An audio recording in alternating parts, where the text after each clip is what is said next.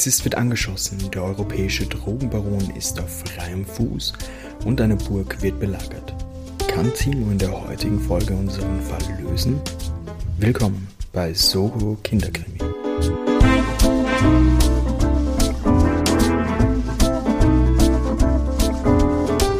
Hallo und herzlich willkommen bei Folge Nummer 3 von Soko Kinderkrimi.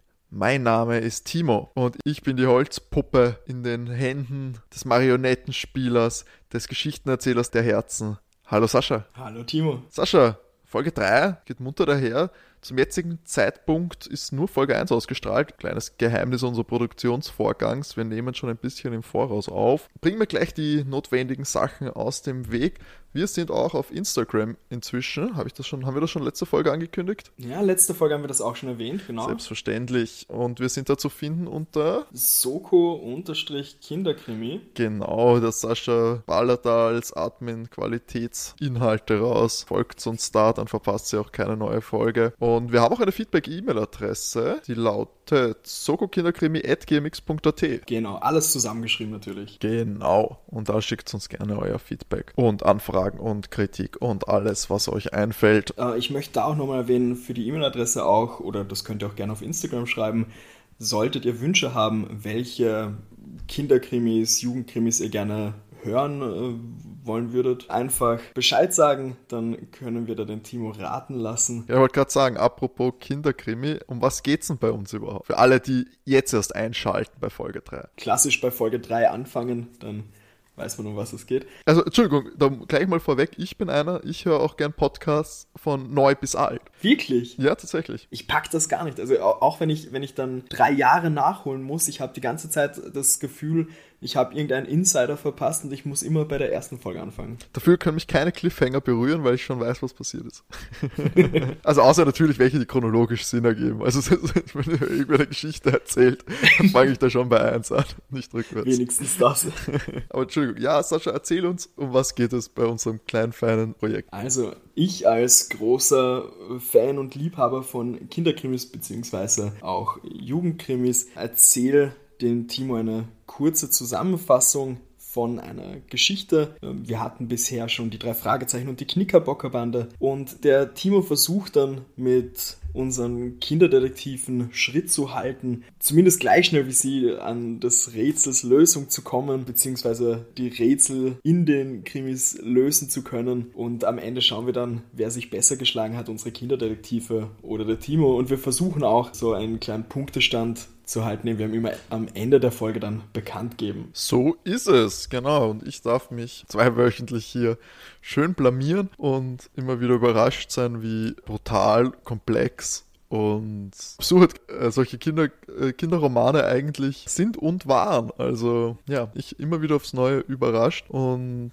ja, würde ich nämlich sagen, gehen wir es gleich an, Sascha. Was hast du uns heute mitgebracht? Also nach den, wie bereits gesagt, drei Fragezeichen und der Knickerbocker Wander sind wir heute bei TKKG gelandet. Auch hier für die Leute, die das aus den ersten beiden Folgen noch nicht kennen, äh, Timo, du kennst nicht wirklich irgendwelche Kinderhörspiele, Kinderkrimis? Ich kenne ein paar. Ähm, TKKG kenne ich nicht eine einzige Folge, genau wie ich bei den drei Fragezeichen keine einzige kenne. Knickerbockerbande kenne ich auch keine einzige. Das einzige, wo ich vielleicht aus den hintersten Ecken meines Oberstübchens herauskramen könnte, wären wäre das Tiger-Team und Tom Turbo. Aber selbst da würde ich mir nicht zutrauen, dass ich mich auch an irgendetwas erinnern könnte. Also Top-Voraussetzungen für diesen Podcast sozusagen. Absolut. Und ja, wir starten heute mit der 116. Hörspielfolge mit dem wunderbaren Titel Klassenfahrt zur Hexenburg. Das Hörspiel ist 1999 erschienen und ist, also die Hörspiele sind nicht chronologisch nach den Büchern rausgekommen. Das wäre nämlich das Buch 83, das hier vertont wurde. Der Hauptgrund, warum wir tatsächlich mit der TKKG-Folge starten und nicht mit der ersten, ist eigentlich, weil das tatsächlich meine allererste TKKG-Folge war. Die war damals in einem Mickey Mouse Heft als CD drinnen und jetzt im Nachhinein, also speziell, weil ich sie jetzt ja doch für, für diesen Podcast etwas etwas genauer gehört habe, eigentlich eine schlechte Folge, wenn, wenn man es vergleicht mit den anderen. Nach wie vor sehr unterhaltsam, finde ich. Also speziell auch für dich zum Raten. Und deswegen möchte ich an der Stelle auch gleich erwähnen, das machen wir bei allen Folgen, dass wenn es irgendwelche Infos in den Büchern, in den Hörspielen gibt, die sofort den, den Übeltäter offenbaren, lasse ich das hier gerne mal weg, dass der Timo auch noch etwas mehr zum Raten hat. Und so auch bei der heutigen Folge ändere ich da den Ablauf ein kleines bisschen, damit der Timo noch zu seinem Ratespaß kommt. Ich möchte hier an dieser Stelle noch zurück auf das Mickey Mouse Heft. Das hatte ich, glaube ich, sogar. Ja? Ich habe kurz gegoogelt, keine Sorge, keine inhaltlichen Sachen. Aber das Cover sagt mir was. Ich glaube, das, das Heft hatte ich. Wahrscheinlich hatte ich auch die CD.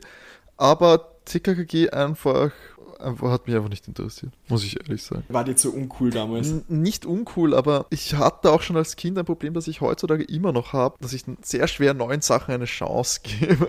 ich bin dann super schnell hooked, aber ich bleibe dann immer gern lieber bei altbewährtem, was ich schon kenne und so und neue Charaktere kennenlernen und sich in neues Dings reinfühlen. Ja, das erfordert Arbeit und das habe ich anscheinend schon als Kind nicht gern gemacht. Wir erkennen ein Muster hier. ich schaue lieber zum 17. Mal Scrubs oder so. ja, das ist tatsächlich voll übertrieben, weil eigentlich glaube ich bei manchen Sachen gar nicht so das Problem. Aber Podcasts und Hörspiel wahrscheinlich so mhm. gehen einher da in der Hinsicht. Da brauche ich immer ein bisschen, dass ich mich gescheit überwinde, was Neues reinzuhören. Okay. Aber deswegen habe ich ja dich und du bringst mir diese Thematiken jetzt, ich meine, reichlich spät in unserem Ende 20er Alter, aber immerhin würde ich sagen, bringst du mir das jetzt näher und ich kann ja ganz neue Liebe zu Hörspielserien entwickeln. Genau. Kannst bei den nächsten Pub-Quiz-Abenden auftrumpfen sozusagen. So ist es. Ja, ich, ich würde gerne noch, bevor wir mit der Folge wirklich starten, eine kurze Background-Info auch noch geben, wie ich es jetzt bei jeder Folge äh, gemacht habe. Die Hörspielserie TKKG ist tatsächlich eine der, nach den drei Fragezeichen, eine der beliebtesten in Europa. Und wird, wie schön auch, wie die drei Fragezeichen auch beim Verlag Europa produziert. Die erste Folge von TKKG ist 1981 ausgestrahlt worden, läuft bis heute. Wir sind aktuell eben bei Folge 218. Die Bücher wurden jedoch 2011 eingestellt, also die Buchreihe wurde da eingestellt, ist nach dem Tod des Autors, das war 2007, noch ein bisschen weitergeführt worden auf, auf ausdrücklichen Wunsch von ihm, ähm, aber dann mit verschiedenen äh, Autoren. Und hier noch kurzer Fun-Fact zum, zum Autor selber der hat die TKKG-Reihe unter dem Pseudonym Stefan Wolf geschrieben. Und ich habe dann einen netten Wikipedia-Artikel über den Herrn gefunden, dass der verschiedene Krimis, Drehbücher und so weiter unter mehr als 100 Pseudonymen geschrieben hat. Hm. Also der hat Gas gegeben. Wow. Und ja, generell zu TKKG. Äh, für den Autor selber war es eben auch ein großes Anliegen, dass in den TKKG-Geschichten gesellschaftliche Themen behandelt werden, die für Jugendliche eben auch wichtig sind, wie Alkohol, Drogen, Kleidung, Autos, Freundschaft, Partys. Und wird dann eben oft in den Kriminalgeschichten in, in einen Fall für TKKG verpackt und er versucht eben auch oder hat auch versucht, Jugendsprache zu verwenden und eben auch in den späteren Folgen tauchen immer mehr Anglizismen eben auf, damit das sich mehr nach Jugendsprache anfühlt, das Ganze. Gibt es da ganz neue Folgen auch noch? Ja, ja, also aktuell ist 218. Okay, hast du die auch schon gehört? Oh nein, TKKG bin ich tatsächlich hinten nach. Okay, aber also deswegen ist das auch immer noch aktuell mit, dieser, mit dem Aktualitätsbezug. Sind die auch älter geworden? Also sie sind in den Hörspielen bzw. in den Büchern sind sie zwischen 12 und 17. Okay. Also es ist dann auch das im Freundeskreis, dass dann Freunde von denen mit Drogen, Alkohol also wirklich in Kontakt sind in späteren Folgen. Also auch das verändert sich. Okay, okay. Aber jetzt sind wir, ähm, sind wir ja noch etwas äh, früher in der, Gesch in der TKKG-Geschichte, oder? Genau, also wie gesagt, ähm, dass du dich wieder im Jahr zurechtfinden kannst, hilft dir ja. Also wie gesagt, Hörspiel ist 1999 rausgekommen, das Buch ein bisschen früher, 1998. Alles klar, also Y2K wird ganz heißes Thema sein. Für die jüngeren Zuhörer, das war der Virus, der An oder das war der Computerfehler, der den, äh, der bei der Jahrtausendwende auf 2000 alle Computer zum Abstürzen bringen hätte sollen und die Flugzeuge fliegen von Himmel und so weiter und so fort. Ist natürlich nicht passiert. Keine Sorge. Ja, eine letzte Information, da das eine spätere Folge ist, werden dir nicht in der Geschichte das Team TKKG vorgestellt. Das übernehme ich jetzt für dich. TKKG, kannst du dich an die Namen vielleicht noch in entferntesten irgendwo erinnern? Das ist, also ich weiß, dass ein K für Klößchen steht. Genau. Tim? Ja. Tim, Klößchen, Clara? Nein. Nein. Carolina. Das Mädchen ist ganz zum Schluss, das ist G. Gustav. Nein, ich weiß es nicht. Bitte hilf mir. Okay, wir haben Tim, Karl, Klößchen und Gabi. Gabi, stimmt. Es sind auch wunderschöne Namen. Der Tim heißt eigentlich, also in den Originalfolgen, Peter Timotheus Carsten. wird auch in, speziell in Anfangsfolgen sehr oft Tarzan genannt. Stimmt, das sagt er aus Ja. Tarzan. Ja. Der, der Karl ist der Karl Vierstein, wird manchmal Computer genannt, weil er so ein Computerhirn hat. Klößchen heißt eigentlich Wilhelm Sauerlich, wird manchmal auch Willi genannt, wird aber meistens Klößchen genannt, weil er übergewichtig ist und das muss man sehr, sehr oft erwähnen. Kinder können grausam sein. Und die Gabi ist die Gabriele Glockner, einziges Mädchen, wird auch Pfote genannt. Die Begründung, also ich wusste das zuvor selbst nicht, das habe ich dann nachgelesen. Die Begründung, warum sie Pfote genannt ist, ist, weil sie sich von jedem Hund die Pfote geben lässt. Und sie hat auch einen Hund, den Oscar, der ist auch manchmal dabei oder meistens dabei, hat eine super Nase und den Oscar hat die Gabi aus dem Tierheim befreit. Ich erkenne ein Muster an, an Mädchen in der Gruppe und Tierliebe. Hatten wir das nicht letzte Folge auch schon bei der Knickerbocker Bande? Genau, genau. Also, hm. scheint sich so, so durchzuziehen. Und das ist auch etwas, in der Folge ist es ein bisschen schwächer, aber speziell in den Anfangsfolgen hast du eigentlich die Gabi großteils nur in der, oder sehr oft in der Damsel in Distress Rolle und braucht ihren Tim, der sie rettet. Also das ist sein Motiv, das sich da ein bisschen durchzieht. na sehr gut. Gehen wir es an. Ich habe Stift und Papier ist wie immer bereit, mir wilde Notizen zu machen. Also legen wir los. Ich bin ganz ohr. Die Folge startet mit dem bekannten TKKG-Song. Singe ich jetzt nicht vor, kann man sich aber auf YouTube anhören. Und wir haben dann einen direkten Einstieg zu einem Polizeieinsatz von Kommissar Glockner, das ist der Vater von der Gabi. Der ist eigentlich von der Geräuschkulisse und Co. richtig cool aufgenommen. Also du hörst das Rumschleichen, das Flüstern von der Polizei und sie schleichen sich eben beim Haus an, sehen einen Herr Osinski, das ist ein Mann, den sie anscheinend suchen und man hört dann über Funk, der, der Gesuchte versucht zu fliehen.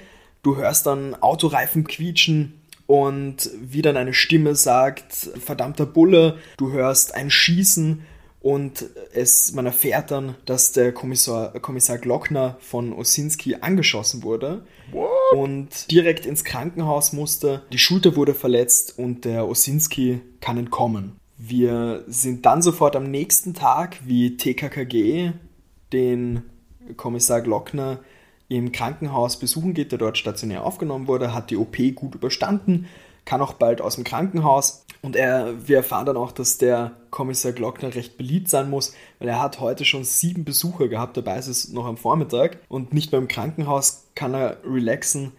Und hier ein kurzes Zitat. Sogar brillanten Hugo war da, ein ehemaliger Knasti. Die Flasche Sekt da drüben ist von ihm. Also er scheint selbst bei den Leuten, die er ins Gefängnis gebracht hat, relativ beliebt zu sein. Korrupt. Also hallo, Ver Verbrecher, der die Sektflasche bringt zu haben. Der ist eher, der steht auf einigen Gehaltslisten in der Unterwelt, glaube ich. Nein, der gute Kommissar Glockner doch nicht. Natürlich nicht. Papa Glockner hier. Ja.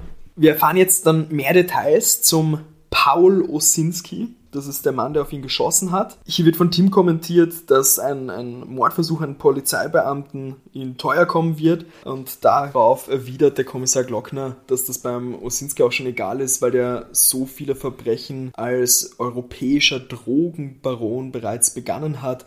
Das reicht für dreimal lebenslänglich. Wow. Und der Osinski hat praktisch überall seine Finger drin und überall sind seine Leute verteilt. Und wir erfahren hier, dass er seine Drogen aus dem Osten bezieht. Das ist minderwertiges Heroin, das dann in Südfrankreich mit Rattengift gestreckt wird. Das gibt anscheinend den besonderen Kick. Der Tim ist komplett entsetzt, dass die Drogenabhängigen sowas in Kauf nehmen und darauf erwidert der Glockner nur, dass die Zahlen das ja eindeutig zeigen. Und sie wissen halt nur, dass er von Südfrankreich die Drogen irgendwie nach Deutschland transportiert. Sie wissen aber nicht, wie oder durch wen das passieren könnte, das Ganze. Also das ist für die Polizei halt ein, ein großes Fragezeichen und eben der Osinski scheint ihnen immer irgendwie einen Schritt voraus zu sein. Der Team dürfte da einen, einen Steckbrief vom Osinski gesehen haben oder es, es liegt einem Krankenhaus, also da wird jetzt nicht wirklich näher drauf eingegangen. Und zwar sagt der Tim dann, dass der Osinski wie ein Tango-Tänzer aus den 60er Jahren ausschaut. Woher weiß der wie ein Tango-Tänzer aus den 60er Jahren aus? Ich hatte jetzt kein eindeutiges Bild im Kopf, wie ich diesen Satz gehört habe, muss ich gestehen. Nein, ich tatsächlich auch nicht. Äh, und das ist anscheinend auch das einzige Bild, was die Polizei von Osinski hat. Das ist aber auch nicht von Bedeutung, weil der Osinski ein Meister der Maske ist. Also hat Massen an gefälschten Pässen und das einzige Merkmal, das er wirklich hätte, sieht man nur, wenn er keine Socken anhat, weil er hat nur neun Zehen. Die kleine Zehe am linken Fuß fehlt. Die hat er sich anscheinend beim Holzhacken irgendwann mal aus Versehen abgehackt, aber eben er hinkt auch nicht oder irgendwas, also man kann es so nicht erkennen. Würdest du lieber eine, eine Zehe weniger haben oder einen Finger weniger? Zehe nimmt man immer automatisch, gell? ohne zu wissen, ob einen das großartig einschränkt. Ich habe mir gerade so gedacht, also wenn es jetzt, wenn es mich jetzt beim Gehen nicht einschränkt, das weiß man halt nicht. Die, die kannst halt, die, die Zehe kannst halt besser verstecken auch. Lieber, lieber großer Zeh weg oder kleiner Finger? Macht mein großer Zeh was? Das ist die Frage, ist schon der große. Man möchte meinen, ist der wichtigste. Gell? Da fehlt schon viel Halt ja. beim Gehen. Also die Frage, ob du bei einem Zeh das nicht noch ausgleichen kannst. Ja, ich glaube, versuch mal auf Zehenspitzen zu stehen, ohne,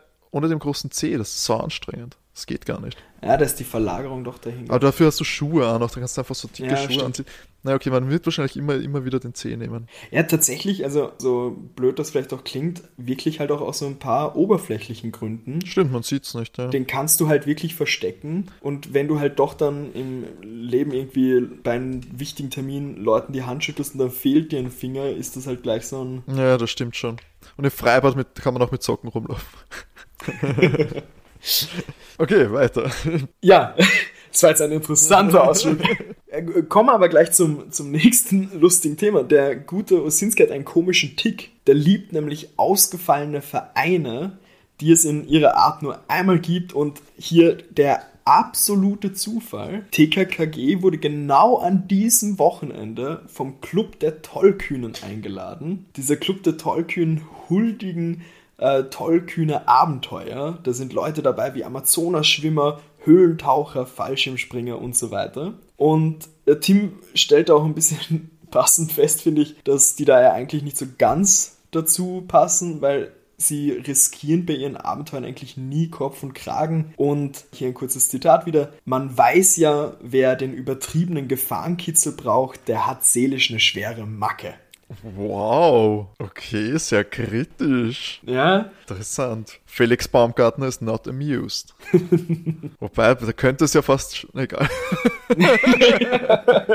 Und wir erfahren dann auch hier, dass die Tollkühn sich im Burghotel Hochsteupen treffen. Das ist anscheinend an der Grenze nach Tschechien. Und Wo spielt das? Äh, wo spielt allgemein TKKG? TKKG spielt in einer deutschen Millionenstadt. Okay. Die Stadt wird nie genannt. Es gibt, und ich bin vielleicht ein bisschen im TKKG-Forum versunken, es gibt Vermutungen, dass es München sein könnte. Alleine wie die Umgebungen teilweise außerhalb der Stadt beschrieben werden und da auch öfter mal Reisen nach Österreich vorkommen und Co., ist die Annahme, dass es in die, die Stadt München ist.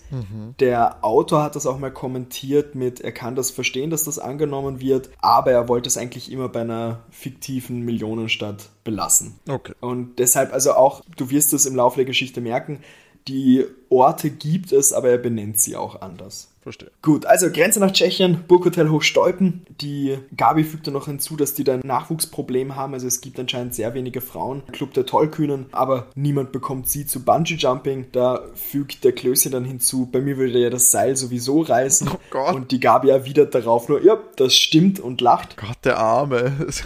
Dann wird von Glockner noch die Information bekannt gegeben, dass sie frohe Pfingstferien haben sollen. Das heißt, wir wissen jetzt auch, sie werden die Pfingstferien dann eben anscheinend in diesem Burghotel verbringen. Jetzt zur Information, jetzt kommt ein Kapitel im Hörspiel, das ich hier an dieser Stelle weglasse, weil das praktisch die komplette Auflösung gibt, nämlich mit der absoluten Ironie, wo ich mir denke, das funktioniert vielleicht im Buch, aber der Bösewicht hat halt denselben Sprecher im Hörspiel. Bedeutet, wenn der später wiederkommt, wissen wir auch, wer der Bösewicht ist. ah, Und jetzt ist ein Kapitel im Hörspiel, wo praktisch die komplette Lösung auf alles drin ist. Deswegen lasse ich das aus. Und wir wechseln zum nächsten Kapitel, nämlich das TKKG mit dem Zug top motiviert die Reise antreten. Und hier taucht dann auch ein Schaffner auf, der absolut nicht begeistert von seinem Job zu sein scheint. Er ist Schaffner, wer ist denn da wirklich begeistert? Hier kommt dann auch wieder sein, sein Kommentar mit einem recht ironischen Unterton, weil der Tim gibt so mal die Info mit, ja, sie haben irgendwie so ein super tolles Ticket, wo sie nur dreimal umsteigen mussten und deshalb ist es billig wo ich mir auch gedacht habe, ob da der Autor der Folge irgendwie ein Beef gegen die Deutsche Bahn hat oder sowas. Erstens, wer hat keinen Beef gegen die Deutsche Bahn oder die österreichische, je nachdem. Aber Grüße gehen raus an alle, an alle Schaffner unter unseren Zuhörern. Ich war natürlich kennt dies. Das ist ein, ein wertvoller Job für die Gesellschaft in meinen Augen. Nicht schwarz fahren, Kinder. Sie kriegen euch immer. Hat man mir das abgenommen? Sehr gut. Weiter im Text. gut.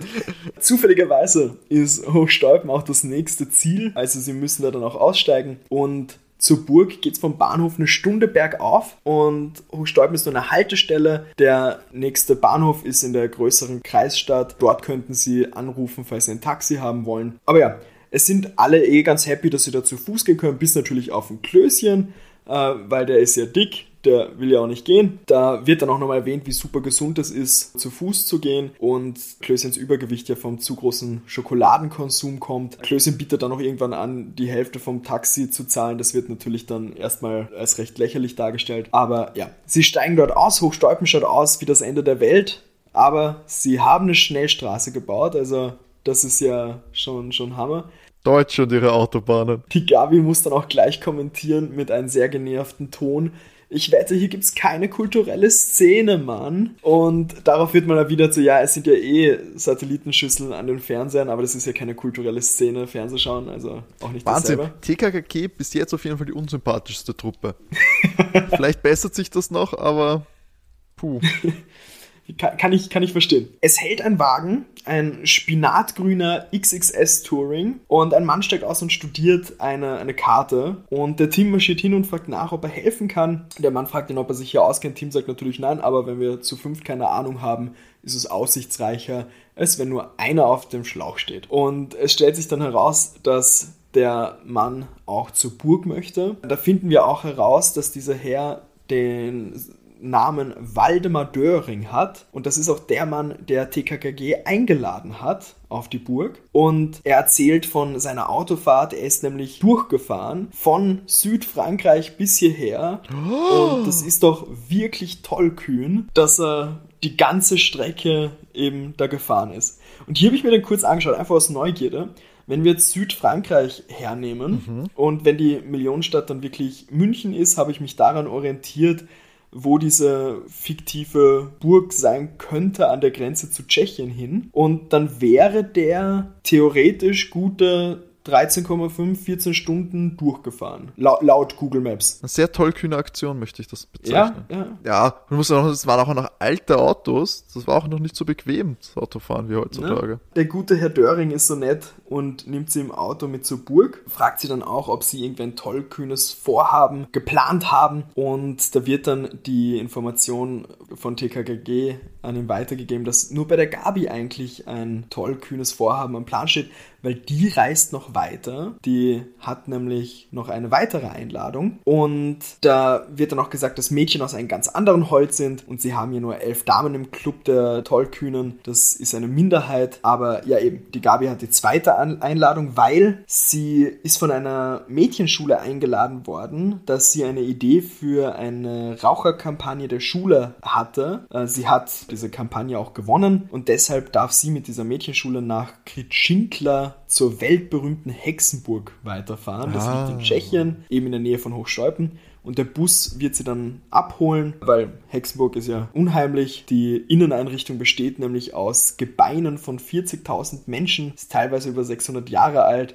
Da gibt es dann vom Karl historischen Background. Gibt es tatsächlich eine, eine tschechische Burg, die aus Gebeinen besteht. Also da passt auch so die Geschichte, die vom Karl erzählt wird. Also wird das wahrscheinlich mal das Vorbild gewesen sein. Aber wir kommen hier nicht weiter ins Detail, weil plötzlich liegt auf der Straße ein Mann, der mit dem Motorrad gestürzt ist anscheinend. Die Gabi steigt aus und ruft auch gleich den Tim daher. Erste Hilfe ist angesagt. Sie assistiert den Tim und während sie den Tim assistiert bei der ersten Hilfe springen auf einmal zwei maskierte Typen hinter den Bäumen hervor oh. und rennen zum Wagen. Anfänger Fehler. und schreien die restlichen Leute, die im Auto sitzen, an mit, wir brauchen den Wagen, nur den Wagen von euch wollen wir nichts. Und auf einmal springt der Motorradfahrer auf und will die Gabi in den Schwitzkasten nehmen, aber der Tim verteidigt sie natürlich, kann irgendeine Kampfsportart, die mir jetzt gerade nicht einfällt, schafft es auch, den abzuwehren. Der Motorradfahrer dürfte weglaufen und er sagt dann wunderbar zu den anderen beiden, jetzt seid ihr nur noch zu zweit und wenn ich die zweite Hand aus der Tasche nehme, wird es ungemütlich.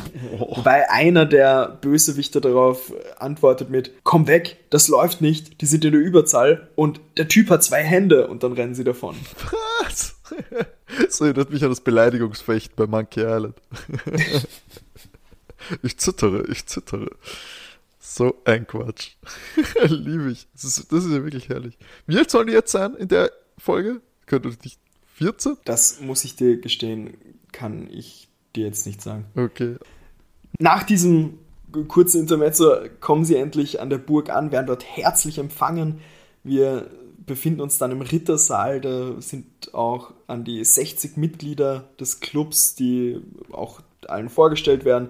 Es wird der, der Edmund Kufner hervorgehoben, der super begeistert von TKKG ist. Er hat an vielen Polarexpeditionen schon teilgenommen. Als sie dann zum Empfang kommen und herausfinden wollen, wann das Hallenbad offen hat, sehen sie den Portier, den Herrn Zachwang, der schaut äh, leichenblass aus und ist am Telefonieren. Die Kinder fragen natürlich danach, was, was los ist und es wird dann vom Zachwang erklärt, alles ist abgeschnitten und belagert. Sie sagen, dass die Burg umzingelt ist und sie drohen mit Gewalt, niemand kann raus und wer es wagt, von der Burg, Burg zu fliehen, wird zusammengeschlagen. Sie haben eben eine, eine Straßensperre errichtet und die Erpresser nennen sich die Horde vom Balkan, wollen das Auto und das ist der letzte Anruf der Horde vom Balkan und danach wollen sie die Telefonleitungen kappen. Meine Güte, ist das jetzt, ist das irgendwie Ostdeutschland oder ist das irgendwie Brasilien in den Favelas? Also, meine Güte, die Horde vom Balkan.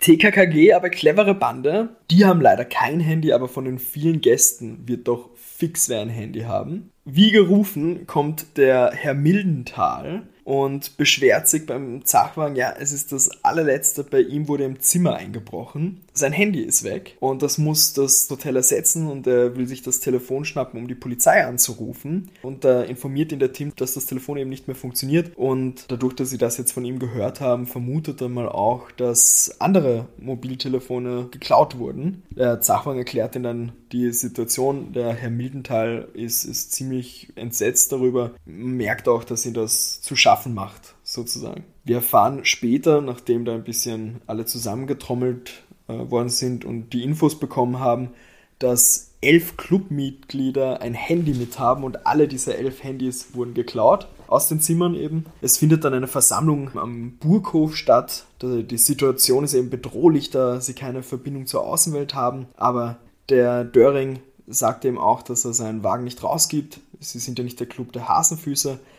Der Tim fragt ihn dann auch noch, was mit dem Wagen los sein könnte und der Döring glaubt, dass, dass sie ihn eben verwechseln und eben auch als er im, im Südfrankreich auf Urlaub war, der Wagen war ja immer verschlossen hinter der Pension. Vom Team kommt dann ein Kommentar, ja, vielleicht hat ja von der Balkanhorde irgendjemand den Ohrring seiner Geliebten drin verloren und bekommt jetzt Ärger zu Hause. Der, der Tim wird von der Gabi auch öfter in der Folge ihr edler Ritter genannt. Also das zum Thema mit Damsel in Distress und so. Also da haben wir noch ein paar Auswüchse davon. Aber TKKG, um sich zu besprechen, gehen auf den Turm hinauf. Das sind 109 Stufen. Und das machen sie deswegen, weil die 109 Stufen sind ja für die Tollkühnen viel zu viel. Deswegen ist oben am Turm das Besprechen großartig. Ich glaube eher, sie wollen eher Dings, äh, Klößchen rausmobben aus der Gruppe. Junge, such dir eine bessere Gruppe, du hast Besseres verdient. sind nicht deine wahren Freunde. Ja, und das geht schon seit 116 Folgen so. ja. ja, sie besprechen die Situation mal, kommen eben drauf von den Leuten, die sie beim Auto überfallen haben. Da hatte niemand einen balkanesischen Akzent. Und der Karl sagt dann noch dazu, selbst das Motorrad dröhnte echt deutsch. Und er betont das Deutsch auch extrem. Also das, ja. Das Motorrad dröhnt deutsch. Das könnte ja gar keine Böse sein. Ja, Für ein deutsches Motorrad. Da wird eben auch noch gesagt, der Name ist bestimmt ein Trick. Hier ein Zitat: Kriminelle machen Stimmung gegen Ausländer. aber das ändert ja nichts an der Belagerung. Äh, und sie vermuten, dass unter den Tollkühnen jemand zu den Belagerern gehören muss. Und TKKG hat natürlich hier ihre erste Vermutung, ihm gefällt der Mildental nicht. Der hat ja auch so einen Vollbart und rennt oft mit einer getönten Brille rum. Aber sie sind sich halt nicht sicher wegen dem Handy auch. Es könnte aber auch ein Trick sein und in Wirklichkeit hat er das Handy noch, aber da sind sie sich halt nicht sicher. Was aber die große Frage ist, es dreht sich anscheinend alles um den Wagen und sie glauben, dass der Döring einfach nur nicht weiß, was da drinnen ist. Und TKKG denkt natürlich sofort an Drogen, weil sie wissen ja, was der Vater von der Gabi über Osinski gesagt hat. Die große Folge ist also, der Wagen muss zerlegt werden. Clever, so weit wäre ich auch gekommen. Ja? Ja, das wäre auch meine Vermutung gewesen. Also Südfrankreich, das war natürlich ein krasser Zufall, muss man sagen. Ja, voll. Weil es Sachen gibt, so fährt man irgendwie quer durch Deutschland und dann trifft man genau die Nummer. Aber gut. Ja, es wird dann eben auch der Wagen von Döring tatsächlich zerlegt. Also sie, sie machen das zusammen mit ihm. Und so im Auto finden sie nichts, aber der Tim schaut so unter das Auto und sieht, da sind frische Schweißnähte vor der Hinterachse und da ist weniger Platz zum Boden als normal. Und deswegen vermutet er, dass da irgendwas angebracht wurde und da sind bestimmt Drogen hin versteckt und das ist eine Sache der, der Polizei. Und der Döring ist natürlich, also das wird nicht weiter zerlegt und ja gut, sie können jetzt keinen anrufen. Der Mildenteil, der auch durch die Gegend marschiert, hat das eben mitbekommen, was da drüben passiert hat, natürlich auch mal hingeschaut, ist ja auch ein neugieriger neugieриger Kerl. Und meint dann halt so, ja, das alles hier, dieses, dieser ganz, ganze Aufwand wegen nur ein bisschen Haschisch. Da wird vom Team aber drauf gesagt, ja, also so wie das ausschaut unterm Auto, sind da einige Kilo Heroin drinnen. Also das wären ja dann schon tausende Drogentote. Da kennt sich aus, der Junge. Ja, absolut, absolut. Gabi sagt natürlich, wenn sie den Wagen rausgeben würden, wäre das ja Mittäterschaft. Also Mildenthal sagt dann so, ja, ja, alles, alles gut, alles entspannt hier und so. Aber wenn die Verbrecher die Burg stürmen, bewaffnet er sich mit der Lanze, die in sein Zimmer hängt. So, wir kommen dann am Abend an und zwar ist die Zugbrücke zur Burg hochgezogen. Das Fallgitter ist unten, also niemand kommt rein oder raus. Es, ist, es gibt so ein trügerisches Gefühl der Sicherheit. Aber die Tollkühnen, da wird schön Party gemacht, weil die trinken viel Wein. TKKG natürlich nur Apfelsaft und Cola. Ganz wichtig. Logisch. Und in der Nacht wird die Gabi dann munter, weil es am Burghof klirrt. Und sie schaut runter und sieht, dass da ein Schatten bei den Autos ist und irgendwas macht. Und die Gabi rennt zu den Jungs, weckt sie auf, berichtet das und sie gehen dann eben runter. Und sie sehen zuerst nichts, bis auf den Zachwang und den Göring, die laut ihr vollkommen betrunken auf einem Rundgang gerade sind und um sich umschauen wollen. Und der Döring tritt gegen eine Regentonne und man hört dann vom Zachwang so, oh, jetzt hat er nasse Füße, jetzt muss er seinen Rundgang beenden und macht sich dann eben auf den Rückweg. Die Gabi erkennt dann, wie dieser Schatten, den sie davor gesehen hat, am Abhauen ist. Der Tim sprintet ihr nach, leider entkommt aber die Person und sie leuchten dann mit einer Taschenlampe umher und da findet die Gabi einen Enterhaken der sich über eine Zinne der Verteidigungsmauer drüber krallt. Es hängt ein Seil dran am Enterhaken und es ist offensichtlich, dass es von außen herausgeworfen wurde. Also dürfte da ein Belagerer rein und rausgekommen sein.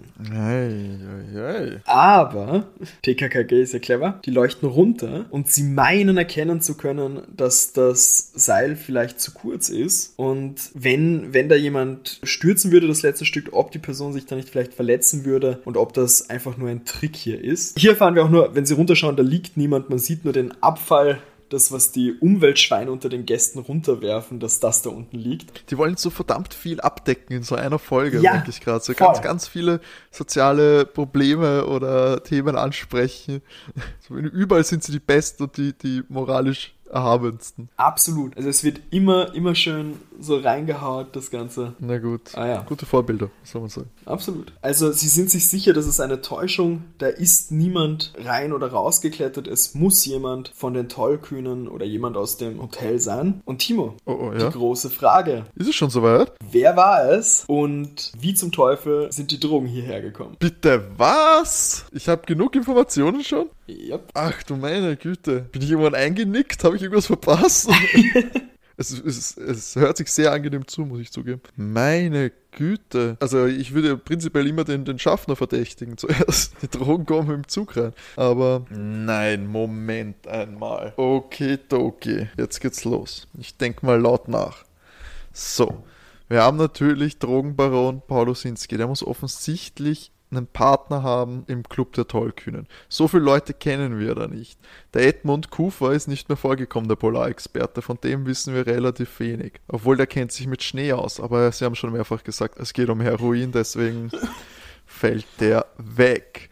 Wir haben natürlich krassen Verdächtigen Waldemar Döring und den Herrn Zachwang, den Portier. Hm, das wäre jetzt sehr offensichtlich, die beiden im Hof natürlich. Und Mildenthal hat sich so verdächtig verhalten. Na gut, das einer von den dreien muss es de facto gewesen sein. Der muss irgendwie in Verbindung mit denen stehen, hätte ich jetzt gesagt. Oder habe ich einen komplett vergessen?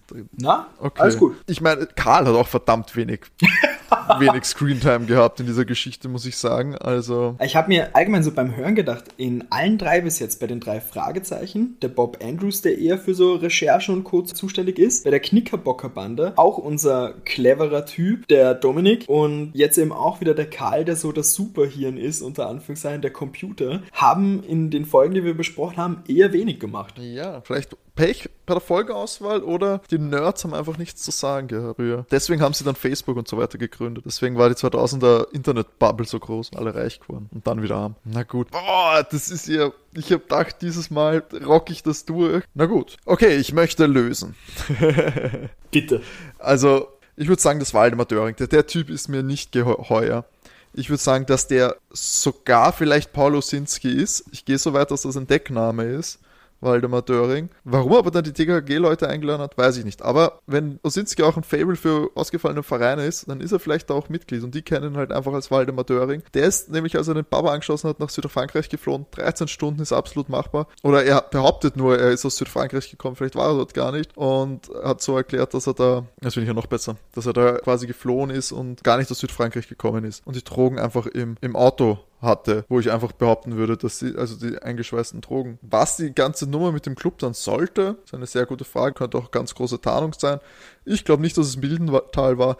Das mit dem verlorenen Handy, das, so schätze ich den, den Mann nicht ein. Sein ehrenhafter Mann und der Portier. Der könnte noch unter der Decke stecken mit dem Dings. Aber ich glaube eher, dass der ist ja dann abgehauen, weil ihm die Füße nass geworden sind. Der wollte ihn loswerden. Oh, die Shit, die wurden vielleicht in die Regentonne geworfen, die Drogen. Irgendwie sowas. Keine Ahnung, sag's mir. Also, ich, ich korrigiere dich da kurz. Die haben beide dann ihren Rundgang abgebrochen. Achso, beide. Okay, ich habe gedacht, nur einer geht weg. Okay, egal. Ändert nichts an meiner Theorie. Es war Waldemar Döring, der gleichzeitig Paul Osinski ist. Dann dann logge ich das so ein ja. und erzähle dir die Geschichte fertig. Bitte. Am nächsten Tag herrscht absolute Ruhe in der Burg. Die Tollkühn müssen nämlich ihren Kater ausschlafen und da hat sich die Gabe gedacht, ne, wir Apfelsafttrinker sind da besser dran. Wir sind auch immer gut drauf und das nur mit Apfelsaft. Und die Jungs schlafen noch. Sie sagt ihnen kurz Bescheid, dass sie ins Hallenbad geht. Ist ein bisschen wütend, dass sie alleine gehen muss und die Jungs noch weiter schlafen. Nennt die Jungs auch Penner, weil sie alleine gehen muss. Aber gut. Der Zachwang ist schon wach, als sie runtergeht.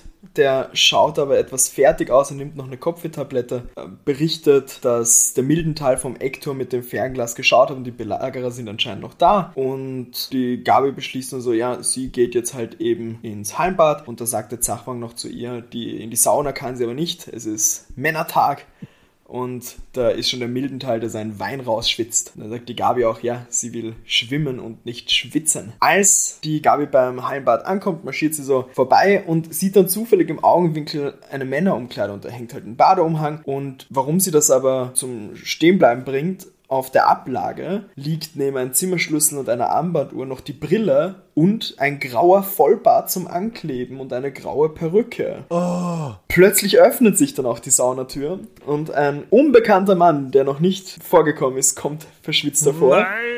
Und er schaut zufällig aus wie ein Tango-Tänzer. Aus den 60er Jahren. Und am linken Fuß fehlt die kleine Zehe. Ja, Gabi checkt natürlich, wer das ist. Der Osinski steckt sie dann in die Sauna und dreht die Temperatur hoch, Oho. sperrt sie da eben ein. Wir haben dann einen Switch zum Jungszimmer. Da erfahren wir jetzt auch die Background-Info zur Geschichte der Burg nochmal vom Karl, dass Hochstolpen vorher die echte Hexenburg war und das wurde geändert, weil ein Hotel mit dem Namen, da steigen keine alleinreißenden Frauen ab. Und der Tim will zu seiner Gabi schwimmen gehen und später planen sie dann zu Mildentals Zimmer zu gehen, um zu checken, ob er das Handy noch hat. Als er runtergeht, kommt der Mildental ihm entgegen und sagt, dass der Tim besser auf seine Freundin aufpassen soll. Die wollte raus über den Eckturm klettern und äh, da steht nämlich eine Leiter und wollte nachsehen, ob die Balkanhorde noch da ist. Und der Tim kommentiert dann gleich mal so mit so, ja, ihm gefällt halt auch nicht, dass jetzt, wo er im Badelatschen ist, dass er eine Zehe weniger hat. Normalerweise wäre ihm so ein Schönheitsfehler egal, aber eben, dass der Osinski ja eine Zehe weniger hat und er fragt ihn auch, was, was er mit seiner Freundin gemacht hat. Da gibt es eine kurze Rangelei, aber der Tim natürlich, unser starker Tim, kann Osinski überwinden und der wird dann von, vom Zachwang und vom Tim gefesselt. Tim eilt natürlich zu seiner Gabi als großer Retter in der Not. Die durchsuchen dann mit Karl und Klößchen das, das Zimmer, finden auch ein Handy,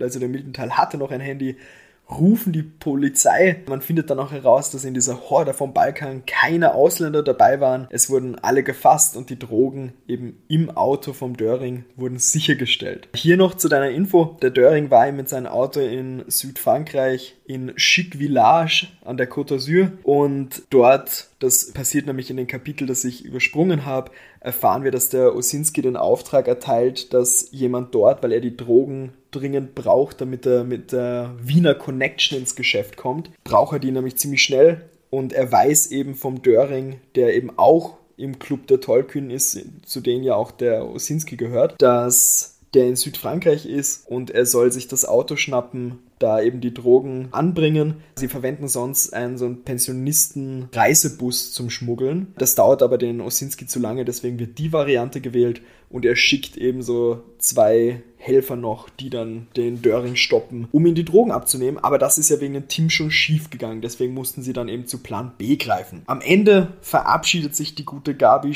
ganz schwer von den Jungs, weil sie mit der Mädchenschule ja mit dem Bus nach Krischinkler eben zu Hexenburg fährt. Zufälligerweise sind aber drei Plätze frei im Bus. Die Lehrerin hat zwar Bedenken, also es ist eine Frauenstimme, ich nehme mal an, bei der Mädchenschule, dass es die Lehrerin sein wird oder Pädagogin, die das beaufsichtigt, äh, hat Bedenken bei 28 Mädchen und drei Jungs und da wird dann von einem der TKKGs dann noch gesagt, keine Sorge wegen der Disziplin, die werden wir den Mädchen schon beibringen. Dann hören wir Gelächter und das Outro startet und damit wäre die Folge zu Ende. Ah, ich bin aber auch wirklich. Ich, da habe ich schon nur, ich schon eine 33-prozentige Chance und dann das. Das ist ja bitter. Na gut, der war mir zu offensichtlich. Es kann doch nicht sein, den sie als erster vermuten.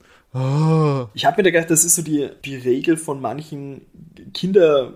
Krimi-Filmen, also ich, ich dachte da auch so an Scooby-Doo oder sowas. Ja, der erste war es immer. Genau, erste Figur war es. Der erste, den, den man kennenlernt. Das stimmt. Da wir das vorhin auch angesprochen haben, ich finde halt, okay, wir finden ganz am Ende heraus, diese Burg wurde mal Hexenburg genannt, aber wir haben eben weder eine Klassenfahrt zur Burg, noch sind wir an der aktuell genannten Hexenburg. Also der Titel ist so ein bisschen. Ja, kompletter Quatsch. Also haben sie sich offensichtlich sehr viel kreative Freiheit genommen. Aber ich muss auch zugeben, ja, Weißt du, Drogenkrieg im Osten verkauft sich halt wahrscheinlich nicht, also als Kinderkrimi nicht so gut. Ich finde es auch wieder hier überraschend hart, also dass das als Beilage im Mickey Mouse ist.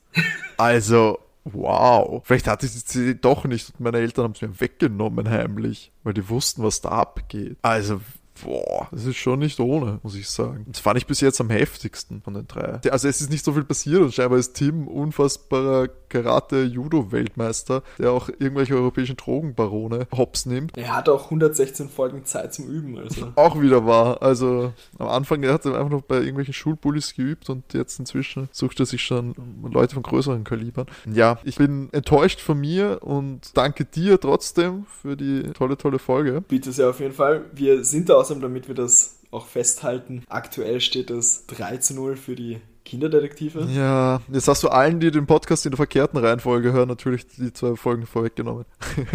ich glaube, nach dieser Folge können sie annehmen, dass es wie, wie die anderen Folgen ausgehen. Erschreckend, aber wahr, ja. Lief ja, meine Vermutung ist halt noch immer, dass mit der Zeit gewöhnst du dich so an die, an die Logik und dass du dann sozusagen später dann die Punkte aufholt. Ich hoffe drauf und eben auch, dass ich auch mich an verschiedene Erzählweisen erinnern kann. Also, dass ich bei TKKG eher drauf komme, weil ich dahinter komme, wie sie es angehen. Oder bei drei Fragezeichen machen sie so und bei Dings so. Aber ja, dafür müssen wir äh, noch, glaube ich, noch einige Folgen Eingewöhnungszeit berechnen. Ähm, ja, dann würde ich sagen, war es das für Episode 3 von Soko Kinderkrimi. Ich, ja, wie gesagt, ich bin enttäuscht und gleichzeitig freue ich mich sehr, dass wir wieder so eine tolle Folge hatten. Danke, Sascha, fürs Vorbereiten und Erzählen. Und ich wünsche euch noch schöne Wochen und bis zum nächsten Mal bei Soko Kinderkrimi Episode 4, dann mit dem großen Comeback. Glaubt's an mich. Tschüss. Ciao.